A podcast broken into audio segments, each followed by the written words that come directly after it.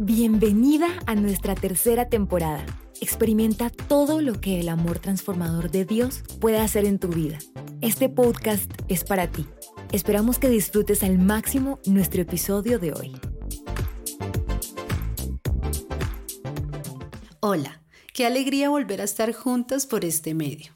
¿En serio? Yo siento que es como si pudiera tomarme un café contigo y pudiéramos hablar. En esta nueva temporada quiero que tengamos una cita cada martes y que podamos disfrutar este tiempo juntas. Esta nueva temporada voy a abordar muchos temas e historias, pero todo para que seamos esas mujeres que Dios planeó cuando nos creó.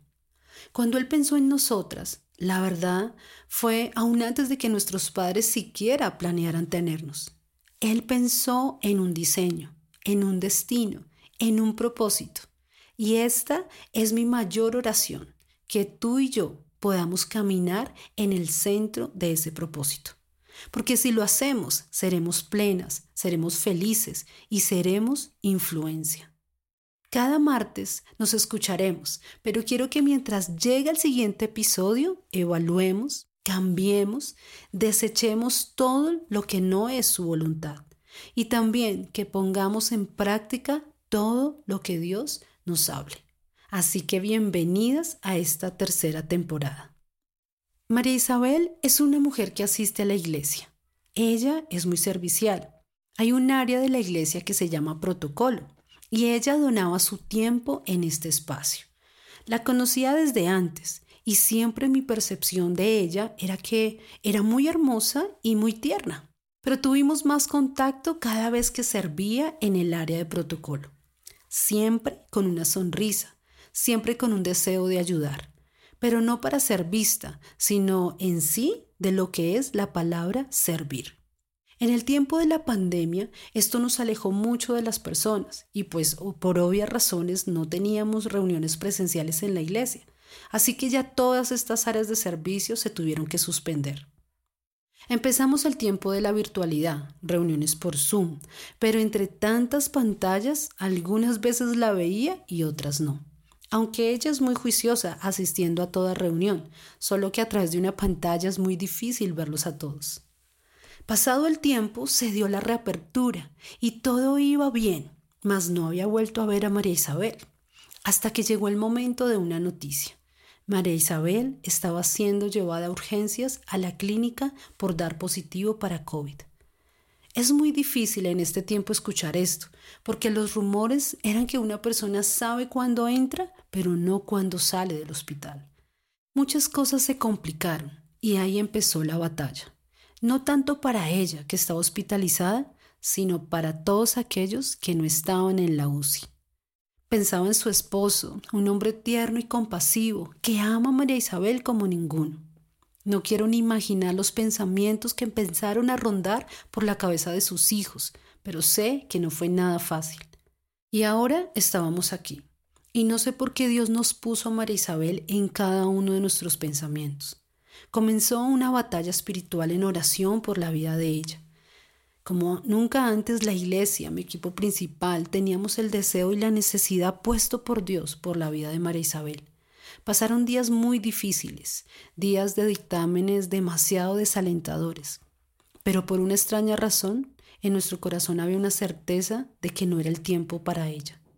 Cada día recibíamos unos audios de su hija mayor, que era quien tenía la responsabilidad de recibirlos directamente del doctor y luego esos audios eran transmitidos a la familia y por ahí nos llegaba a nosotros. Había momentos de mucha desesperanza en los mensajes y otros una mínima luz de vida. Mientras ella estaba en la UCI, su familia delante del Señor, la iglesia orando de forma continua de día y de noche, habían días en que parecía que todo seguía igual, que no avanzaba nada la situación, que las oraciones no sé qué se hacían. El año pasado me tomó por sorpresa la pandemia, justo para nuestro aniversario. Y teníamos de regalo irnos a unos glamping, una salida de dos días para los dos solitos. Se había pasado todo el 2020 y no habíamos podido ir. Estaba a punto de perder esos días y teníamos que viajar. Así que cuadramos para poder salir con mi esposo y redimir esos lugares que teníamos apartados desde el año pasado. Era muy lindo tener un tiempo para los dos. Siempre procuramos en nuestra relación tener tiempos para estar juntos y solitos, ya que tantas actividades y aún la vida con los niños demanda mucho, pero es necesario tener este tiempo en parejas. Pero bueno, no estamos hablando de eso. En un podcast más adelante les contaré todas mis chocoaventuras en esos días de salida. Me pasaron cosas muy, muy chistosas. Luego les cuento. Llegamos al primer lugar un hotel muy lindo y solo para parejas o personas adultas, o sea, no permiten niños. La recepción muy linda, nos recibieron muy bien, con un delicioso cóctel refrescante de bienvenida. Ese día estaba muy soleado y fue delicioso. En serio, estaba rico para que yo me acuerde. Estando ahí, recibimos un mensaje. A María Isabel la habían desentubado y debía sí o sí empezar a respirar sola pero su oxigenación empezó a bajar mucho y muy rápido. El médico dijo, se le va a dar hasta las 4 de la tarde para que reaccione o. Ese o no me gustaba. Pasaron muchas cosas por mi cabeza. Ese o lo hemos escuchado muchas veces, para bien o para mal. Te tomas la sopa o. Llegas temprano o. ¿Quieres este postre o? Etcétera, etcétera, etcétera. Empezamos a bajar hacia nuestra habitación, o bueno, glamping. Dejamos nuestras maletas, estábamos solos en la habitación y pasó lo que tenía que pasar. no, no es lo que piensan. Yo quería un tinto porque no había tomado uno después del almuerzo. Así que yo no podía seguir si no me tomaba ese tinto. Pero en mi mente solo estaba ese O. Mientras me tomaba mi café con una hermosa vista a la montaña, no podía dejar de pensar en María Isabel. Ese horario de 4 pm era como una sentencia. Pero bueno, estábamos en un hotel solos con mi esposo y era un lugar muy romántico, pero no podíamos dejar de ser pastores. Le dije, cielo, yo no voy a estar tranquila hasta que oremos por María Isabel. Y Julián dijo, sí, yo estoy igual. Vamos a la habitación a orar. En ese momento mandamos un mensaje a nuestros doce para que por favor crearan una reunión por Zoom y estuvieran todos orando. Nosotros no teníamos mucha señal donde estábamos, así que solo podíamos estar en espíritu. Ellos estaban orando como equipo a través de Zoom y nosotros en medio de una montaña. Fue una oración desde las entrañas, desde el profundo del corazón. Recuerdo que mi oración comenzó clamando misericordia por ella pero por su esposo y por sus hijos. Fue una oración muy en el espíritu. Recuerdo escuchar a Julián orando con mucha autoridad. Algo que admiro de mi esposo es que él sabe cómo mover la mano de Dios a través de la oración. Él sentía que era el espíritu de muerte queriendo reclamar lo que no era de él. Eran momentos decisivos. Yo recuerdo que Dios me llevó a orar decretando vida. Mi oración era hablándole a María Isabel, pero como si la tuviera al frente. Veía su cuerpo en una camilla, un cuerpo débil y con poca vida. Pero yo le decía, María Isabel, no te mueras. Pelea, porque aún no es tu tiempo. Tus hijos te necesitan, tu esposo te necesita. Oraste porque viniera un cambio en tus hijos y ya el cambio está hecho en ellos en este tiempo, pero no te mueras. Enviamos palabra de vida. Era una oración donde sentía que lo que declaráramos era lo que se estaba batallando en los aires. Antes de Jesús morir, Él lo dijo, yo soy la resurrección y la vida. El que crea en mí, aunque esté muerto, vivirá. Literalmente eso estaba sucediendo en ese momento. Solo Jesús podía darle vida a María Isabel. Su cuerpo estaba débil, pero el Señor comenzó a orar. Yo empecé a ver cómo Dios nuevamente soplaba aliento de vida en ella, cómo restauraba cada uno de sus órganos, cómo el aliento de vida comenzó a soplar sobre sus pulmones para que ella pudiera respirar sola. Comenzamos a experimentar la victoria, tanto nosotros que estábamos lejos como nuestros doce que estaban por Zoom. Yo no me alcanzo a imaginar la batalla que se estaba librando en los aires, pero de que era una guerra espiritual estoy totalmente segura. Fue como que la atmósfera cambió. Y como les recuerdo, yo estaba muchos kilómetros, pero la atmósfera ya era de bendición, de respuesta, de cambio. Ese día algo cambió. Ese día los decretos de muerte fueron clavados en la cruz y ese día obtuvimos la victoria. Después de este día, poco a poco los dictámenes empezaron a ser alentadores. Ella empezó a respirar sin necesidad del respirador. Se descartó totalmente la posibilidad de volverla a entubar. Y poco a poco, paso a paso, la luz de victoria era cada vez más fuerte, como la aurora que va en aumento hasta que el día es perfecto. Unos días después llegó la noticia. Si las cosas siguen como van, María Isabel le darán de alta. Y ese día llegó. Todo el día estaba pendiente de que me llegara el audio o el video de ella saliendo del hospital. Recibí un lindo video de ella llegando a casa, su esposo bajando la alzada y sus hijos con lágrimas de emoción y de no sé qué en sus ojos de volver a ver a su mamá entrando por la puerta. No lo resistí y lloré. La recuperación ha sido en casa, poco a poco, ella está llegando al 100% de su vida.